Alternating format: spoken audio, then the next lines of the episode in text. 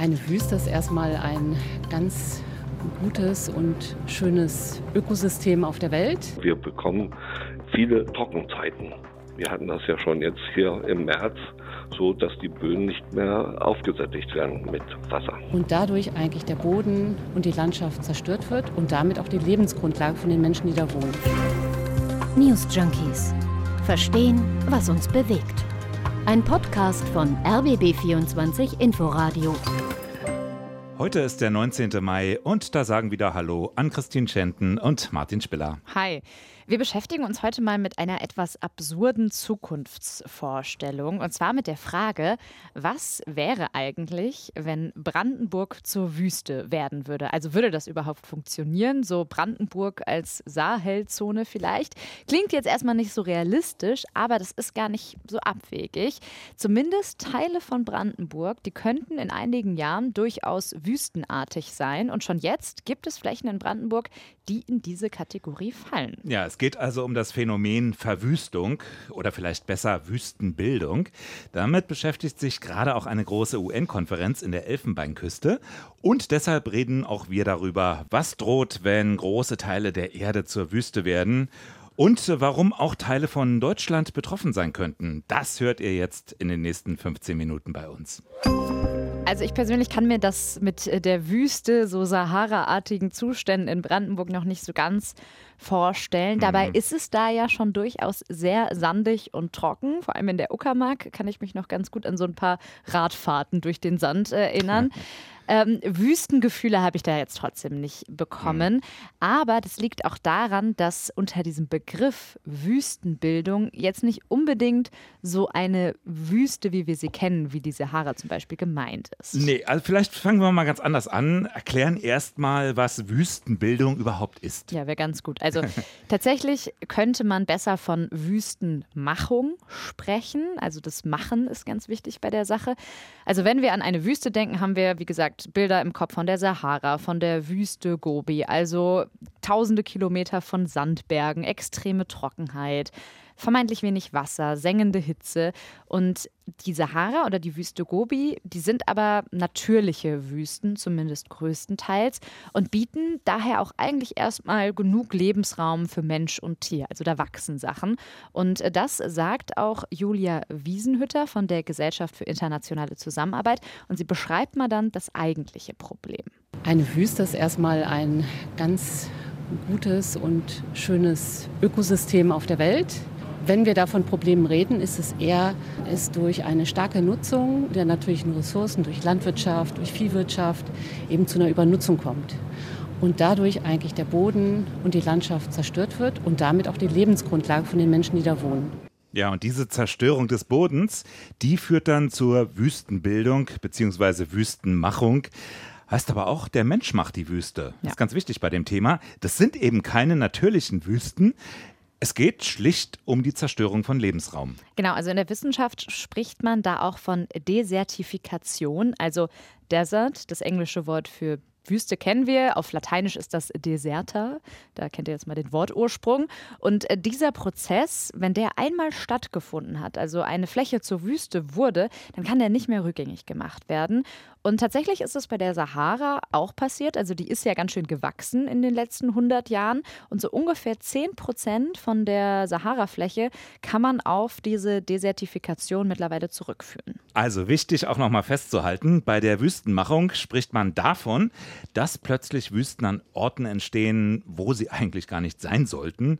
Und deswegen könnte eben auch Brandenburg davon betroffen sein. Reden wir aber nachher noch genauer drüber. Ja, und genau deswegen ist ja das auch so ein wichtiger Aspekt, diese Wüstenmachung beim Kampf gegen den Klimawandel, weil das ja eben alles menschengemacht ist. Und das heißt natürlich auch implizit, man könnte dem Ganzen entgegenwirken, zum Beispiel durch nachhaltige Nutzung von Agrarflächen, dass diese Abnutzung gar nicht erst passiert.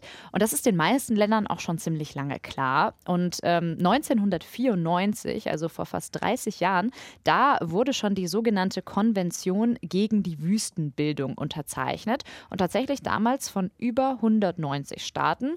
Und die hat eben bis heute Bestand, ist auch Teil dieser Konferenz der mhm. UN jetzt. Lass uns mal, bevor wir nach Deutschland blicken, auf die globale Dimension schauen. Mhm. Das Ausmaß der Wüstenbildung, das könnte nämlich wirklich richtig groß werden.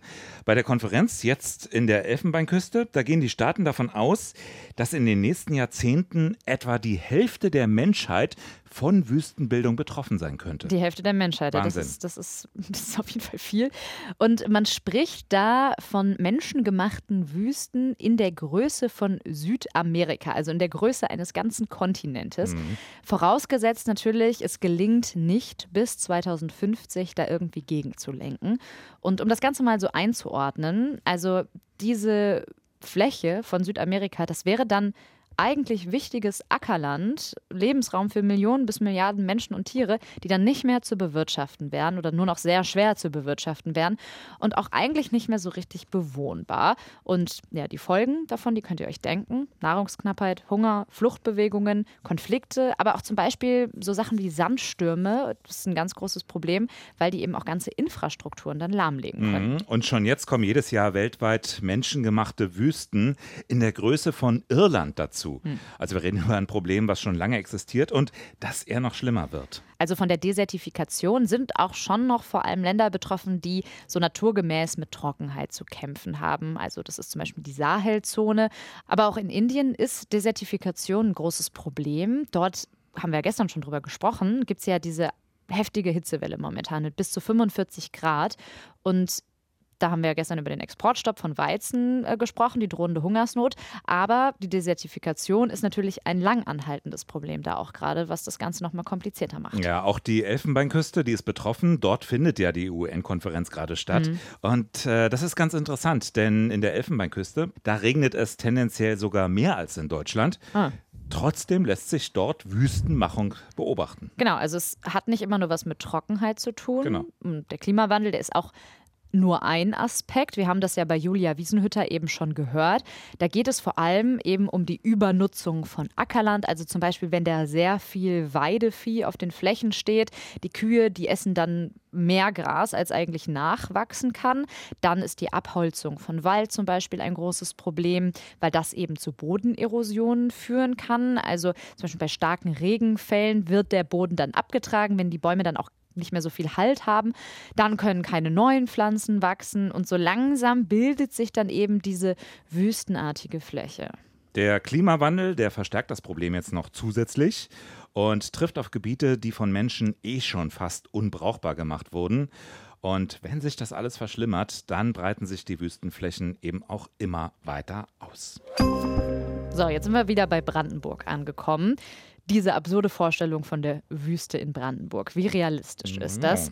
Es ist ja oft die Rede von diesem deutschen Dürregürtel. Mhm. Also das ist ein Streifen, der sich über ja, das ganze Land zieht, so von Nordrhein-Westfalen über Niedersachsen, Sachsen-Anhalt bis dann hin zu Brandenburg. Genau. Es gibt im Netz, äh, da kann man sich das ganz gut anschauen, den sogenannten Dürremonitor vom Helmholtz-Institut. Mhm. Und äh, ja, da sieht man ganz gut, was gemeint ist. Also vor allem in Sachsen-Anhalt und Brandenburg. Riesige Flächen sind da braun markiert und das steht in dem Fall für außergewöhnliche Dürre. Bis in rund so 1,8 Meter Tiefe sind die Böden dann in diesen Regionen ausgetrocknet. Ja, und das ist momentan so das Resultat nach den letzten drei Dürrejahren. Das waren wirklich extreme Jahre, die wir jetzt hinter uns haben.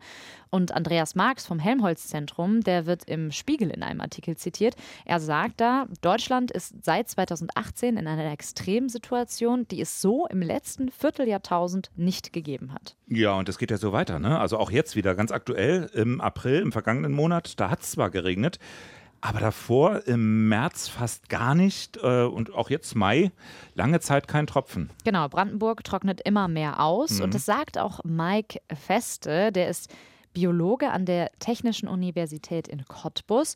Und mit ihm haben unsere Kollegen vom RBB 24 Inforadio heute Morgen äh, in der Sendung gesprochen. Und für ihn ist klar, das ist der Klimawandel. Wir haben ja schon fast mehr als ein, zwei Grad Temperaturanstieg gehabt.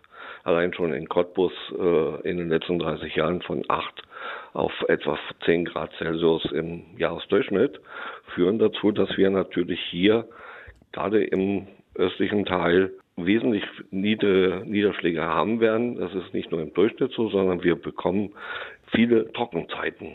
Wir hatten das ja schon jetzt hier im März so dass die Böden nicht mehr aufgesättigt werden mit Wasser. Ja, Böden ist auch ein gutes Stichwort. Der wenige Regen, der trifft ja auch noch vielerorts auf sehr leichte Böden in Brandenburg, also auf Sandböden. Und das übrigens nicht nur in Brandenburg. Also man denkt zum Beispiel auch an die Lüneburger Heide. Mhm. Und äh, ja, diese sehr vegetationsarmen Flächen, die machen es ja nicht leichter. Also da gibt es einfach keine geeigneten Wasserspeicher. Also es wird immer trockener. Genau. Und dann ist es natürlich die Frage, ist das jetzt ein Vorbote einer Entwicklung? Und kann dann Brandenburg tatsächlich irgendwann zur Wüste werden? Naja, es gibt ja tatsächlich schon jetzt äh, eine Art Wüste in Brandenburg und das ist die Liberosa Heide oder Liberosa Wüste. Mhm. Nach offizieller Lesart, nämlich der Lesart des Bundesamtes für Naturschutz, ist das die größte zusammenhängende vegetationsarme Fläche in Deutschland. Heißt, es wächst fast gar nichts, also nur ein paar Flechten, Gräser sehr vereinzelt mal eine Krüppelkiefer, aber sonst. Ich war leider noch nie da. Nee? Ich weiß gar nicht, wie es aussieht. Sandig. Sehr sandig, okay. Also so ein bisschen so wie das, was ich in der Uckermark beim Fahrradfahren mitbekommen habe. Genau. Nur überall. Alles klar. Also, dass es da überhaupt so ein paar Pflanzen gibt, selbst das war nicht immer so. Bis 1990 gab es da tatsächlich nur Sand. Und äh, dafür haben die Panzer der Roten Armee mhm. gesorgt. Also die Liebe Rosa Heide, das war mal ein Truppenübungsplatz. Übrigens einer der größten Schießplätze Mitteleuropas überhaupt. Ja, war übrigens auch schon während des Zweiten Weltkriegs ein Truppenübungsplatz ab 1942. Da gab es nämlich einen Waldbrand mhm. und davor war da logischerweise Wald. Gutes Beispiel für Bodenerosion. Ja, da hätten wir jetzt eigentlich diesen Kreislauf. Genau. Ne? Das ist ganz spannend. Okay, also auch heute ist das natürlich alles wissenschaftlich hochinteressant. In der Liberoser Heide, da haben sich einfach im Laufe der Jahre Pflanzen- und Tierarten jetzt angesiedelt, die auch unter extremen klimatischen Bedingungen lebensfähig sind. Also da gibt es schon noch ein paar Hoffnungen vielleicht. ähm, und ähm, die mögen die ja, neuen oder hier vorkommenden Bodenverhältnisse einfach ganz gerne. Ja, und wenn man jetzt eben darüber nachdenkt, was in Zukunft auf jeden Fall irgendwo noch wächst, also dort kann man sich das dann schon mal anschauen. Einfach mal in die genau. Liberosa Heide gehen. Besonders spannend für die Wissenschaft ist, 2017 gab es erneut einen Großbrand und es war so ungefähr die Hälfte der Fläche der Liberosa Heide. Und jetzt wollen Forscher herauskriegen, wie viel Kohlenstoff erforderlich ist, damit sich eine biologische Bodenkruste als Basis für das Ansiedeln von Pflanzenarten bildet, also dass da wieder Leben entsteht. Und äh, Mike Weste, den wir vorhin gehört haben, der hofft sogar, dass die Liberosa Heide so als Ökosystemwüste bestehen bleibt. Also wir halten fest, selbst in einer Wüste ist nicht nichts. Wir sprechen da gerade so von 500 Hektar. So groß ist die Liberosa Heide. Also das ist ungefähr zweimal so groß wie der Wannsee. Und ja, das ist jetzt nicht ganz so groß wie die Sahara oder die Sahelzone. Nee, das macht aus Brandenburg jetzt noch nicht die große Steppe. Aber dass das so kommt, das ist auch nicht zu erwarten. Also Brandenburg wird nicht zur Sahara, also dass wir irgendwann mit Kamelen durch die Mark reiten, das ist nicht zu erwarten. Aber die Landschaften, die werden sich zumindest verändern. Auch die anderen, also nicht nur hier die Liberosa Heide. Die Moore zum Beispiel, die drohen auszutrocknen, beziehungsweise sie tun es schon. Mhm. Zum Beispiel im Grumsiner Buchenwald. Dorthin hatte RBB24 Inforadio-Reporter Thomas Rautenberg vor gut einem Jahr Michael Egidius Luthard begleitet, den Leiter des Kompetenzzentrums Forst in Eberswalde. Das äh, ist hier ein Moor gewesen, muss man ja schon sagen. Man sieht es hier an den Bäumen Bäumen, wo diese schwarze Linie ist, äh, bis dahin stand das Wasser also so einen Meter höher. Ja. Und das ist in den letzten zwei Jahren völlig äh, ausgetrocknet durch die äh, Hitze, durch die Trockenheit. Gucken Sie mal dahinter, die Buche, die ist eindeutig, ist das ein Zeichen von Trockenheit. Äh, die hat eben noch ein paar grüne Blätter unten dran. Oben die Krone, die ist schon fast tot. Der Baum weiß ich nicht, ob der es überstehen wird, ich glaube eher nicht. Der wird äh, Folgeschädlinge kriegen, die werden das merken, dass der Baum mit seinem Leben ringt. Ja, hm. die Trockenheit im Grumsiner Buchenwald. Die Schäden, die sind ja schon heute immens, also eben durch Trockenheit und zu viel Sonne. Und das Deutsche Zentrum für Luft- und Raumfahrt hat beobachtet, dass von Januar 2018 bis April 2021 fast 5 Prozent der gesamten Waldfläche Deutschlands kaputt gegangen ist. Genau, anhand so. von Satellitenbildern haben die das, glaube ich, festgestellt. Ah, okay. Mhm. Tatsächlich auch in Berlin, also nur 6 Prozent der Wälder in ganz Deutschland seien ohne Schäden. Prognosen zeigen, auch in Zukunft wird es in Brandenburg noch Wald geben. Der wird dann aber anders aussehen als heute. Kiefern haben noch gewisse Chancen, äh, die Buchen aber zum Beispiel nicht. Die Fichten schon gar nicht. Die könnten aber durch andere Bäume ersetzt werden, zum Beispiel durch Linden, Hainbuchen. Also das wären mögliche angepasstere Baumsorten. Waldlandschaften pflegen oder wiederherstellen heißt deshalb heute schon nicht einfach nur wie wild irgendwelche Bäume pflanzen, sondern dann eben die richtigen. In jedem Kiefernbestand gibt es kleine Löcher und so in diese Löcher rein müssen wir verschiedene Baumarten pflanzen. Also kleinflächig, äh, also mit bis zu sechs Baumarten müssen wir auf einen Hektar bringen, nicht mehr eine, sondern sechs Baumarten, sodass wir sagen können, im Falle eines Falles, falls es jetzt wirklich so kommt, wie wir uns die Prognosen da sagen, dann haben wir eben sechs Baumarten und aus den, von diesen sechs Baumarten werden vielleicht zwei oder drei uns äh, überstehen. Ja, damit sind wir schon bei dem, was man tun kann. Also mehr Mischwald, weil der widerstandsfähiger ist. Moore wieder vernässen, wie es heißt. Auch das könnte eine Option sein.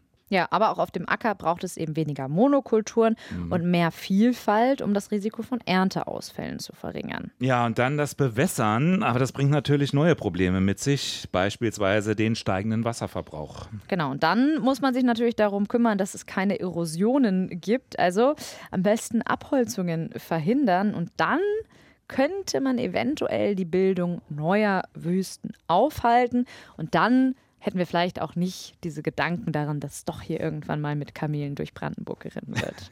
Wir sind gespannt. Wir werden das weiter für euch beobachten.